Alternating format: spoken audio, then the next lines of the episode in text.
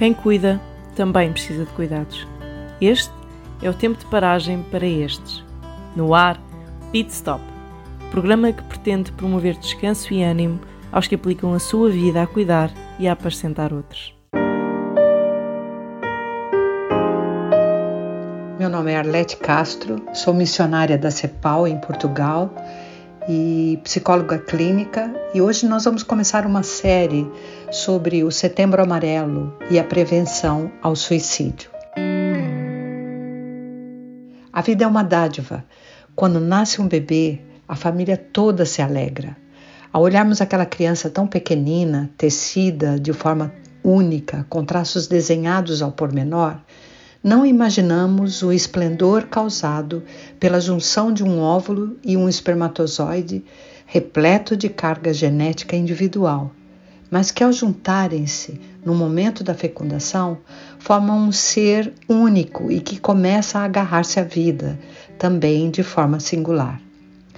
Sim, a vida é uma dádiva e um presente de Deus que se tem multiplicado através das gerações desde a criação do mundo. Porém, do lado de cá das portas do jardim perfeito de Deus, o Éden, o mesmo ser humano, criado à sua imagem e semelhança, foi se distanciando da sua essência, e a imagem do Criador foi ofuscada pela busca de significado, segurança e aceitação. Neste mês, considerado Setembro Amarelo, devido à prevenção ao suicídio, e embora saibamos que este tema está ligado à saúde mental, não podemos descolá-lo também do facto de vivermos num mundo caído. Segundo a Organização Mundial de Saúde, o suicídio continua a ser uma das principais causas de morte em todo o mundo, representando uma em cada 100 mortes segundo as estatísticas da organização. À frente de doenças como a sida, a malária, o câncer de mama e até à frente de guerras e homicídios. Segundo a Ordem dos Psicólogos Portugueses, em Portugal suicidam-se pelo menos três pessoas por dia, sendo a incidência maior entre os homens, embora sejam as mulheres que apresentam mais comportamentos autolesivos e tentativas de suicídio. A OPP aponta também para o facto de que esses números possam ser subavaliados devido a causas de morte não divulgadas e também sendo que, por cada suicídio apontado, há outras 25 tentativas sem consumação, que não aparecem como números relevantes. Na verdade, as estatísticas são importantes, porém não medem a dimensão deste flagelo que atinge pessoas no mundo inteiro e que tem afetado indivíduos e suas famílias de uma forma avassaladora. Recentemente, tem-se ouvido sobre suicídio entre pastores, líderes e missionários. Numa pesquisa recente entre missionários que estão a servir em campos transculturais, a maior causa apontada para o desgaste e para o desejo de desistência é o elevado peso das exigências ministeriais, a solidão e o estresse ligado ao excesso de trabalho. O que se passa? Ao pensarmos no contexto específico do trabalho além fronteiras e que envolve famílias, missionários solteiros, pastores, pastoras e seus filhos, há algumas perguntas que precisam de respostas francas.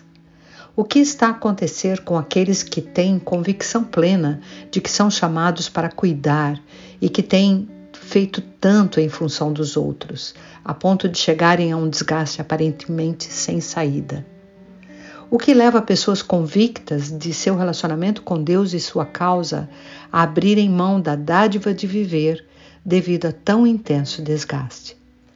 Entre os vários fatores de risco para o suicídio, há que se notar a dor ou o sofrimento psicológico e que frequentemente é sentido como insuportável. A dor psicológica é uma experiência que não se baseia em cognições ou comportamentos específicos e, por vezes, pode estar escondida. O facto é que esta variável tem um efeito preditor forte para a ideação suicida e para as tentativas de terminar com a própria vida. e também atua como mediadora noutros fatores como desesperança, depressão e perfeccionismo. Ao tentarmos compreender, a principal resposta deverá passar pela constatação da fragilidade humana.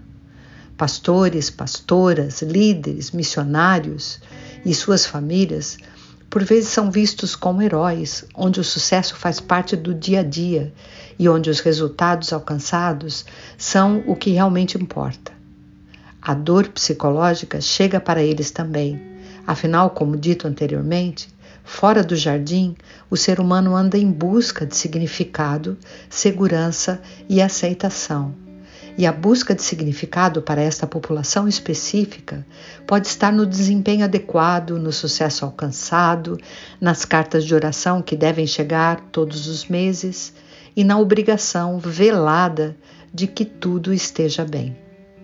Por outro lado, a segurança passa pela provisão necessária, por um lugar seguro para se viver, pelo sustento financeiro, que por vezes não é adequado, e pelo conforto de pertencer a algum lugar.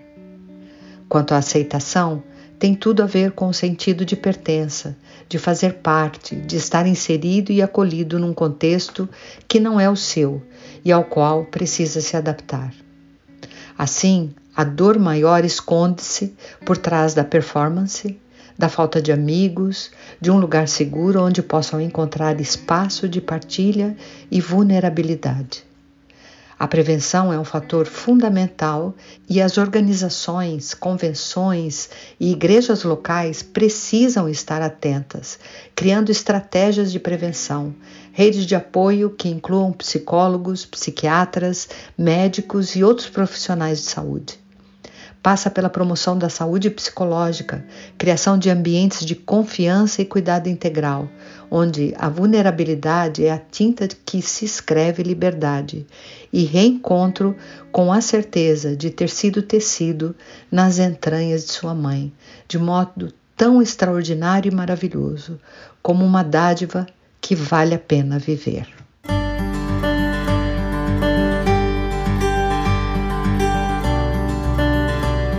Pit Stop, um programa produzido pela CEPAL, Habla e RTM Portugal.